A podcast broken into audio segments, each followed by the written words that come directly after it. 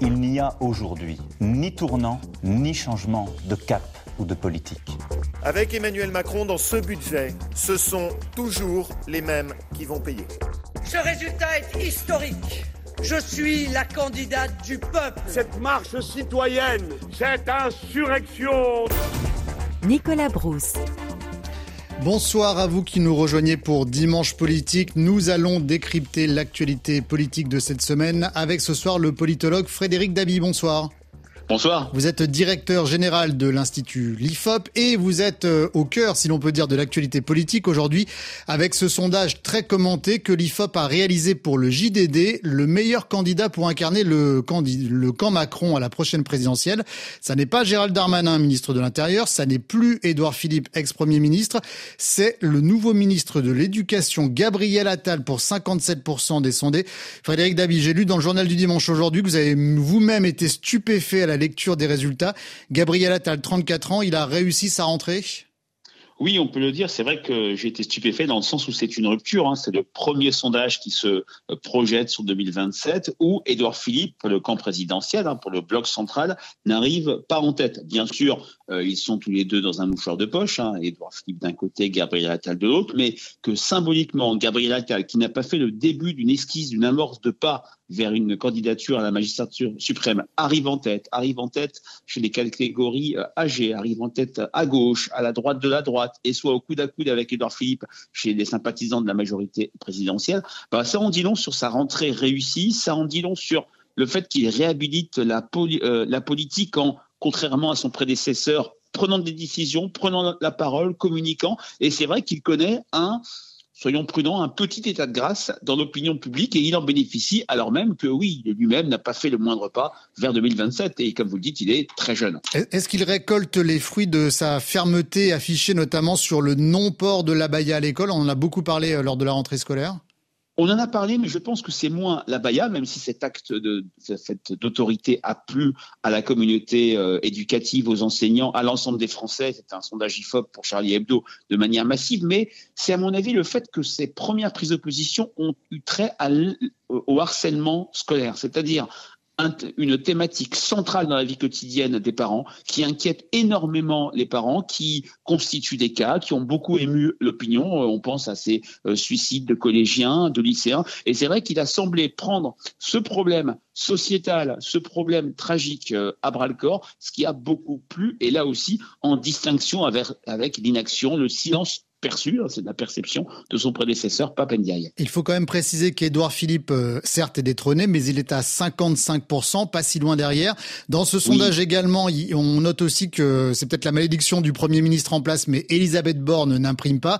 Et alors quant à François Bayrou, qui y croit encore, il le dit régulièrement, là, le, score est tout simplement cinglant. Le, le journal du dimanche dit François Bayrou devrait arrêter d'y croire. Bah, c'est vrai qu'il y a deux perdants dans euh, ce sondage. Hein. le Premier ministre Jean Castex, qui n'a pas fait le moindre pas vers 2027, qui malgré une popularité forte n'apparaît pas comme en mesure de représenter son camp, et surtout hein, le triple candidat à l'élection présidentielle, voire le quadruple. il s'était retiré en 2017 en faveur d'Emmanuel Macron, François Bayrou, avec quasiment 70% des Français qui ne pensent pas qu'il pourrait incarner le camp présidentiel. Bien sûr, ce sondage est un exercice de l'art, si je puis dire, de style. 2027, c'est très très long, mais il montre des dynamiques euh, actuelles excellentes pour euh, Gabriel Attal, euh, Édouard Philippe toujours à un niveau très élevé, Gérald Darmanin et Bruno Le Maire plutôt pas décrochés et un niveau également non négligeable. Ça se jouera peut-être entre ces quatre. on a parlé de trois mousquetaires avec Darmanin, Philippe euh, et le maire, il y a maintenant un quatrième qui est Gabriel Attal. Gabriel Attal qui euh, serait le nouveau D'Artagnan, c'est ça, si je vous suis Oui. Mais, alors, est-ce que ça va compliquer un peu les choses pour Elisabeth Borne s'il y a autant euh, d'ambition présidentielle? La présidentielle, c'est dans quatre ans, donc en temps politique, c'est énorme. Mais est-ce que pour Elisabeth Borne, avoir autant de personnalités qui émergent, ça peut être un problème? Je ne pense pas que ce soit un problème puisque les Français la voient bien dans son rôle. Alors c'est une première ministre certes impopulaire mais qui bénéficie toujours d'une équation personnelle forte, euh, satisfaisante, courage, compétence, euh, ténacité.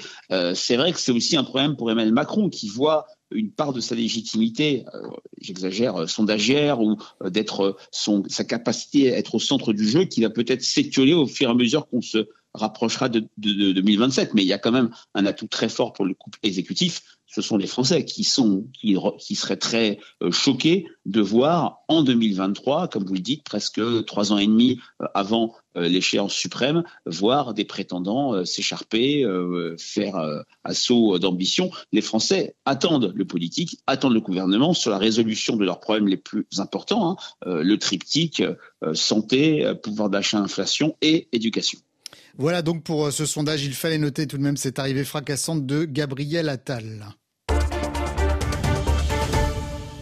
On va revenir à présent sur la polémique du week-end après les réactions politiques à la guerre entre le Hamas et Israël. La classe politique française condamne, mais la France insoumise, Jean-Luc Mélenchon en tête sur X, le nouveau nom de Twitter, renvoie dos à dos les assaillants. Toute la violence déchaînée contre Israël et à Gaza ne prouve qu'une chose, la violence ne produit et ne reproduit qu'elle-même. Je cite Jean-Luc Mélenchon sur X, tandis que le groupe parlementaire filles a déclaré que l'offensive du Hamas intervenait dans un contexte d'intensification de la politique d'occupation israélienne.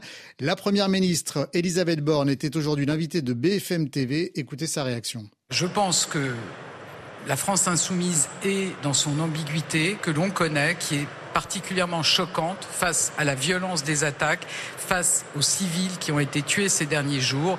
Et je pense qu'on voilà, il faut absolument condamner effectivement ces ambiguïtés de la France insoumise. Ambiguïté, ambiguïté choquante de la France insoumise, dit Elisabeth Borne. François-Xavier Bellamy pour les Républicains, il voit lui du clientélisme de la part des LFI. On ne doit pas s'habituer à ce que des élus de la République soient capables de rendre les victimes coupables de leur propre massacre.